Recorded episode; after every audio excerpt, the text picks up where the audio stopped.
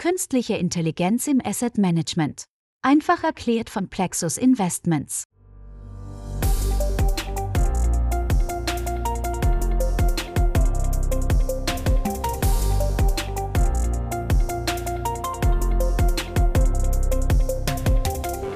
Herzlich willkommen, liebe Hörerinnen und Hörer. Sie haben sich in die Podcast-Serie Künstliche Intelligenz im Asset Management einfach erklärt geklickt. Initiator und Betreiber dieses Wissensformats ist der Vermögensverwalter Plexus Investments. Unterstützt wird der Podcast von der Kapitalanlagegesellschaft Universal Investment. Vielen Dank dafür. Diese Folge ist mittlerweile schon die 18. Folge dieser von A bis Z Serie und weil der 18. Buchstabe im deutschen Alphabet das R ist, beginnt der Kernbegriff dieser Episode auch mit R. Der Begriff heißt Random Forest. Was Random Forest ist und im Asset Management leistet, dazu befrage ich gleich den Geschäftsführer von Plexus Investments, Günther Jäger. Er ist in jeder Folge dabei. Zudem teilt wieder Dr. Andreas Zimmermann sein Wissen. Dr. Zimmermann war unter anderem Professor für Makroökonomie und monetäre Ökonomie an der Universität Zürich. Er hat auch jede Menge praktische Erfahrung mit Finanzwirtschaft, insbesondere mit Risikomanagement in Finanzunternehmen. Derzeit widmet er sich vor allem der FinHorizon AG, die er im Jahr 2014 mitgegründet hat. Auch dort geht es um Risikomanagementsysteme für Banken. Schauen Sie mal auf www.finhorizon.ch. Ich bin Mario Müller-Dofel, der Podcast-Moderator. Auf geht's ins Interview.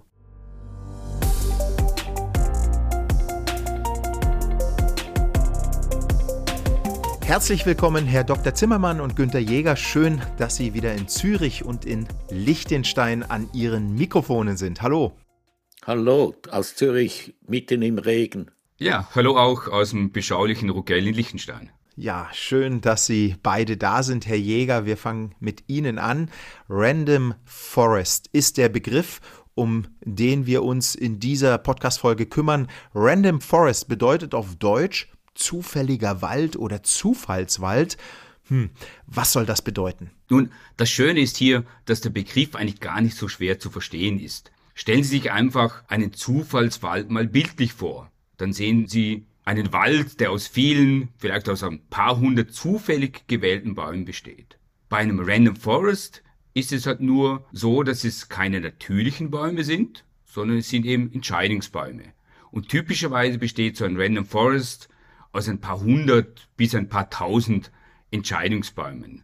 Und der Wald als Ganzes wird dann vereinfacht gesagt Ensemble genannt. Kleiner Hinweis.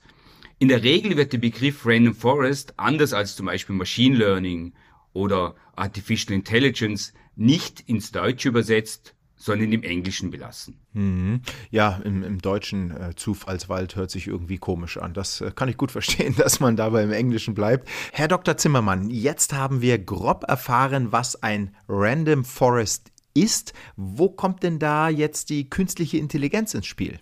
Lassen Sie mich so anfangen.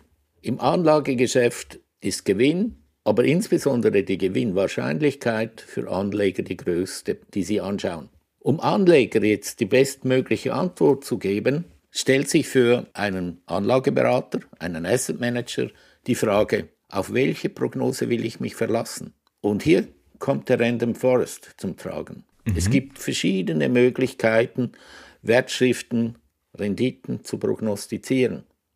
Und die Idee des Random Forest ist die, dass man hingeht und sagt, lass uns die Daten befragen, lass uns schauen, mit welchen Daten kann ich die Zukunft bestmöglich erklären. Und die Enttäuschung, die sich sofort einstellt, ist die, es gibt verschiedene Modelle, es gibt verschiedene Erklärungen. Und hier kommt der Random Forest zum Tragen. Wir haben verschiedene Bäume, also die Erklärungsansätze, und die funktionieren in verschiedenen wirtschaftlichen Situationen unterschiedlich. Man möchte also keines ausschließen. Und hier hilft jetzt künstliche Intelligenz, mhm. die dann sagt, hey, entscheide ich für diesen Modell, für dieses Modell. Und wenn man sich nicht entscheiden kann, ist es sinnvoll, alle zusammenzufügen und über den Mittelwert dieser Modellprognosen eigentlich die bestmögliche Einschätzung zu liefern. Ja. Das haben Sie sehr gut erklärt, das habe ich verstanden. Herr Jäger, da fällt mir noch was ein. Sie haben vorhin in Ihrer ersten Antwort den Begriff Ensemble benutzt. Den kenne ich bislang vor allem als Bezeichnung für kleine Musikorchester. Warum passt der auch hier?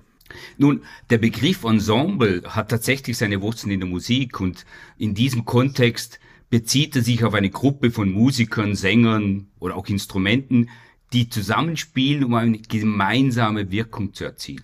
Und jedes Instrument oder jeder Sänger isoliert betrachtet ist vielleicht nicht optimal, aber in Summe ergibt sich ein schönes Klangbild. Und ich kann da nur von meiner Gesangsstimme sprechen, die zugegebenermaßen nicht wirklich die beste ist. Aber wenn ich in der Kirche zusammen singe, dann ist eigentlich so das Gesamtbild gar nicht so schlecht. Mhm. Und übertragen auf das maschinelle Lernen bedeutet das eben, und da hat Herr Dr. Zimmermann ja schon etwas dazu gesagt, dass eben nicht das einzelne Modell die ideale Prognose liefert, sondern eine Vielzahl von Modellen im Zusammenspiel. Ich weiß, ich habe mal kurz Zeit für ein Beispiel, Herr Müller-Dofel. Ja, sehr gern, klar. Immer. Nehmen wir an, Sie sind Konferenzteilnehmer und es gibt viele Teilnehmer neben Ihnen und der Vortragende fragt Sie alle, sein Alter zu schätzen. Und das auf einen Zettel zu schreiben und abzugeben. Ja. Nun wird jeder das, das Alter versuchen, mit verschiedenen Hilfsmitteln zu schätzen. Der eine wird sich denken, naja, der sieht eigentlich ein bisschen älter aus als ich. Der andere wird sagen, ja, der hat viele graue Haare, der hat keine Haare mehr und versucht so das Alter zu schätzen. Dann sammeln sie die Karten ein und bilden, wie auch der Herr Dr. Zimmermann schon erwähnt hat, einfach den Durchschnitt. Und der Durchschnitt liegt sehr oft nah am wahren Ergebnis. Und interessanterweise ist auch die Wahrscheinlichkeit, dass der Durchschnitt sehr weit von der richtigen Antwort entfernt liegt, eher gering. Und Sie können sich vorstellen, das hat natürlich gerade, wenn wir zum Beispiel Aktienrenditen prognostizieren wollen, eigentlich eine sehr gute Eigenschaft, denn wir wollen ja vermeiden, dass wir mit unserer Prognose komplett daneben liegen und nehmen dafür in Kauf, dass wir vielleicht nicht ganz genau schätzen oder prognostizieren. Mhm. Herr Dr. Zimmermann, ein Random Forest ist also ein aus Entscheidungsbäumen bestehendes Ensemble. Ensemble hat uns Herr Jäger gerade näher erklärt. Könnten Sie bitte noch etwas mehr zum Begriff Entscheidungsbaum sagen? Wie sieht der aus? Ich habe das Beispiel von Herrn Jäger sehr spannend gefunden, mhm. aus meiner Erfahrung. Nämlich jeder neue Professor an der Universität Zürich wird vom Regierungsrat früher eingeladen, im Staatskellerei die Anzahl Flaschen, die dort gelagert werden, einzuschätzen. Aha. Da ich diesen Keller nicht kannte, habe ich geschaut aus den verschiedenen Fakultäten, was die Kollegen da so schätzen. Und ich habe den Durchschnitt gewählt dieser Schätzungen und habe den aus meinen Guess abgegeben und ich habe gewonnen. Und dann fragt der, der Regierungsrat mich, wie kamen Sie auf diese genaue Schätzung? Da habe ich gesagt, ich habe den Durchschnitt genommen und der Regierungsrat vom Kanton Zürich hat gesagt, das ist also alles, was man von einem Ökonomen erwarten kann. Aber lassen Sie. Aber gehen wir auf die Entscheidungsbäume ein. Schauen wir, was macht eigentlich eine Asset Selection eigentlich aus? Wir gehen hin, schauen die Eigenschaft, sagen wir, einer Unternehmung an, schauen die wirtschaftliche Lage an, schauen vielleicht noch ESG an und sagen, okay, aufgrund dieser Erkenntnisse wähle ich diesen oder jenen Titel aus. Mhm. So wird das normalerweise gemacht. Genau. Und wenn wir jetzt auf die Random Forest Terminologie eingehen, Lassen Sie mich schnell die drei Schritte erklären. Gerne. Im ersten Schritt, und das ist der entscheidende Schritt, obwohl das die schwierigste Arbeit und dafür die auch die langweiligste ist, ist die Identifizierung und die Bearbeitung der zu verwendenden Daten. Hier werden eigentlich die meisten Fehler gemacht, dass man Daten auslässt, zu viele nimmt oder zu wenige. Mhm. Was bekommen wir für Daten für die Prognose von Wertschriften. Wir können wirtschaftliche Daten nehmen, wir können Unternehmensdaten nehmen, wir können die Stimmung auf den Märkten nehmen, wir können die Erwartungen von Analysten nehmen. Haben wir die Daten jetzt zusammengetragen, kommt der zweite Schritt. Wir haben verschiedene wirtschaftliche Situationen und die möchten wir auch alle gut verstehen. Die Daten teilen wir jetzt auf. Wir nehmen einen sogenannten Trainingsdatensatz und einen Datensatz, den wir auswählen, um die Prognosen, die wir aufgrund der Testdaten errechnen, überprüfen zu können. Wenn wir das gemacht haben und jetzt kommt KI zum Tragen, das machen wir zufällig. Wir möchten ja dem Rechner die Aufgabe stellen, wähle das beste Modell unter allen möglichen Bedingungen. Ja. Und jetzt kommt der letzte Schritt. Wir berechnen aufgrund zum Beispiel von Regressionen ein Modell. Und das ist ja dann ein Entscheidungsbaum, mit dem wir entscheiden wollen. Und wir glauben diesen Modellen ja in einem gewissen Sinne. Herr Jäger hat es vorher ausgeführt. Lieber eine äh, Menge von schwachen Modellen als einem Modell zu glauben. Mhm. Und jetzt kommt das Beispiel mit der Staatskellerei. Wir mitteln diese Prognosen und testen dann deren Ergebnisse auf ihre Prognosegenauigkeit. Und schon haben wir die gesamte Entscheidungsbaum erstellt und so können wir dann arbeiten in der Anwendung dieses Modells. Ja, sehr spannend. Gehen wir mal weiter, vielleicht ein bisschen tiefer noch in die Finanzbranche rein. Herr Jäger, was macht Random Forest attraktiv für die Finanzbranche? Ich glaube, am einfachsten wird es deutlich, wenn wir uns einfach kurz mal die Vorteile eines Random Forests gegenüber anderen Modellen anschauen. Mhm. Und ein Vorteil hatte ich ja bereits bei Ihrer Frage den Begriff Ensemble genannt, nämlich die hohe Vorhersagegenauigkeit. Hilfreich ist aber auch die Robustheit des Verfahrens. Das heißt, ein Random Forest kann vergleichsweise gut mit lückenhaften oder ungenauen Daten umgehen. Und wir alle sehen ja immer wieder, dass wir gerne daran glauben würden, dass die Datenqualität sehr hoch ist, aber in der Tat ist sie das nicht sehr oft oder nicht immer. Ein weiterer Aspekt ist auch die Fähigkeit, mit einer Vielzahl von verschiedenen Variablen, also Features in ihrem Datensatz umzugehen. Und ein Random Forest kann Ihnen eben helfen, auch komplexe, nichtlineare Beziehungen zwischen den Features zu erkennen oder zumindest helfen, diese zu finden. Und ein Random Forest kann auch das Risiko von einem Overfitting verringern, also das Risiko, dass Ihr Modell zwar bei Trainingsdaten sehr, sehr gute Prognosen geliefert hat, aber bei neuen Daten die Qualität der Prognosen leider nicht mehr so gut ist. Ja. Und weitere Vorteile wären dann auch noch die Skalierbarkeit, das heißt, Sie können mit sehr großen Datenmengen operieren und nicht zuletzt auch die einfachere Interpretation der Vorhersagen. Mhm. Werden wir mal noch ein bisschen spezieller. Herr Dr. Zimmermann, Ihr Unternehmen, die Fin Horizon AG in Zürich, ist ja auf Risiko- und Performance Management spezialisiert. Welche Rolle spielt Random Forest bei Ihnen? Eigentlich eine ganz zentrale. Die ganze Ansatz von mir ist auf äh, Random Forest Methodologie aufgebaut. Mhm. Gehen wir einen Schritt zurück und schauen eigentlich an, was eine Investitionsentscheidung bedeutet. Wenn man eine Wertschrift kauft, kauft man im gleichen Moment eine Ergebnisverteilung ein in der Zukunft. Und genau das liefert mir Random Forest. Nämlich ich kann herausfinden, wo werde ich in etwa sein, wenn ich jetzt diese Wertschrift, sagen wir, einen Fonds kaufe. Und Sie können diese Modelle, und das ist, was Herr Jäger gerade vorher gesagt hat, überall anwenden. Ich habe in meiner Tätigkeit schon Ratingmodelle gebaut, in relativ großer Zahl. Und was wir dort gemacht haben, ist genau diese Random Forest Modelle einzusetzen.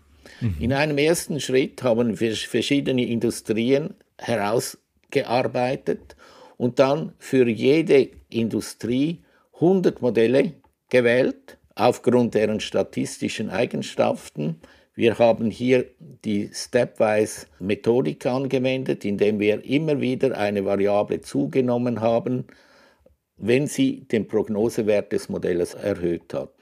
Und was haben wir für ein Ergebnis erzielt? Die Bank, welche die Lösung eingeführt hat, hat im ersten Jahr einen riesigen Sprung in der Qualität der Performance bekommen. Das entstand durch die A, die bessere Auswahl der Kreditnehmer, der Einführung eines Risk-Adjusted Pricing, mhm.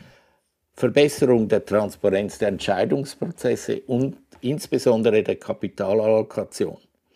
Und ich bin deshalb überzeugt eigentlich, dass diese Artificial Intelligence die Qualität nicht nur der Prognosen verändert, sondern der ganzen Anlageprozesse insgesamt. Mhm, Und das geht also über das Prognostizieren weit hinaus. Ja. Vielen Dank, Herr Dr. Zimmermann. Herr Jäger, kommen wir wieder zu Ihnen. Sie haben ja vorhin bereits Beispiele für Random Forest im Asset Management genannt. Gibt es weitere, die relevant sind? Und ich denke, rein aufgrund der Vorteile, die wir schon genannt haben, dass das Verfahren eines Random Forest grundsätzlich für sehr viele Aufgaben im Finanzsektor, vielleicht im Allgemeineren, aber auch im Asset Management im Speziellen in Frage kommt. Und mhm. wir hatten ja bereits öfter über die Prognose von Renditen von Wertschriften gesprochen. Aber andere grundsätzliche Einsatzgebiete sind zum Beispiel, und da hat der Dr. Zimmermann auch schon kurz erwähnt, ist die Kreditrisikobewertung. Also wenn es darum geht, das Kreditrisiko von einem spezifischen Kreditnehmer zu bewerten. Eine andere Einsatzmöglichkeit ist die Betrugserkennung. Also ich denke mhm. da zum Beispiel daran, betrügerische Transaktionen oder Aktivitäten im Finanzsektor frühzeitig zu erkennen. Naheliegend ist aber auch der Einsatz in der Portfoliooptimierung. Das heißt, ein Random Forest kann Ihnen bei der Optimierung von Anlageportfolios helfen, indem verschiedene Variablen wie zum Beispiel Rendite oder das Risiko, Korrelationen, die Liquidität oder andere Faktoren berücksichtigt werden. Herr Zimmermann, das Schlusswort gehört Ihnen. Welche Neuerungen erwarten Sie äh, bezüglich Random Forest in den nächsten Jahren? Das ist eine Prognose und die ist schwierig und ich habe jetzt nicht die Zeit, ein Random Forest für diese Prognosen zu erstellen. Nee, die Zeit haben Sie nicht. Aber schauen Sie, das große Problem in quantitativer Finance und insbesondere von künstlicher Intelligenz ist der, dass wir vor lauter Wald, der noch zufällig ist, die Bäume nicht mehr erkennen. Mhm. Und die Kommunikation von Ergebnissen wird sehr, sehr schwierig. Ich habe erlebt, dass große Institutionen sich teure Modelle gekauft haben und diese als Blackbox angekommen sind. Und eigentlich die Ergebnisse nicht interpretiert oder schon gar nicht erklärbar sind. Und genau diese Herausforderung stellt sich auch für Random Forest Modelle, wenn man sich darauf beschränkt, einfach, um es plakativ zu sagen, die Daten sprechen lässt.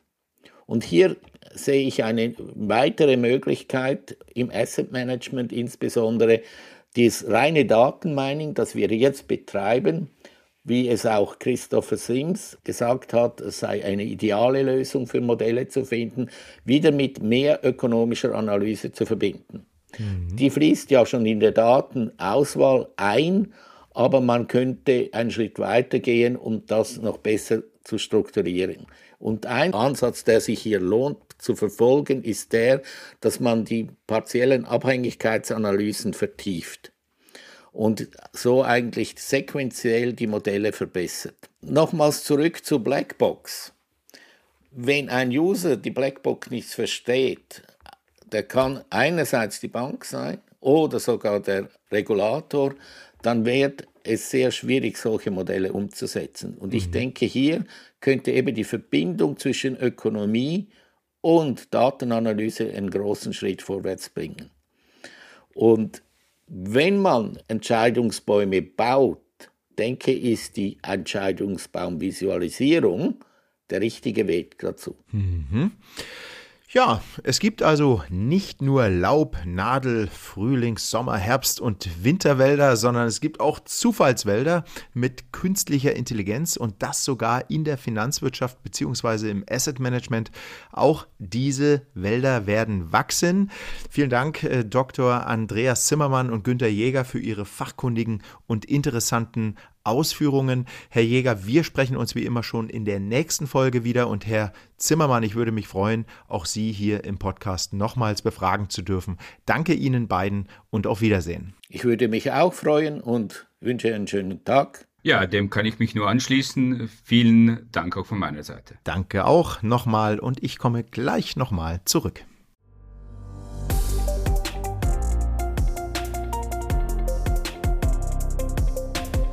Folge 18 des Podcasts Künstliche Intelligenz im Asset Management von Plexus Investments ist vorbei, liebe Hörerinnen und Hörer. Vielen Dank für Ihr Interesse.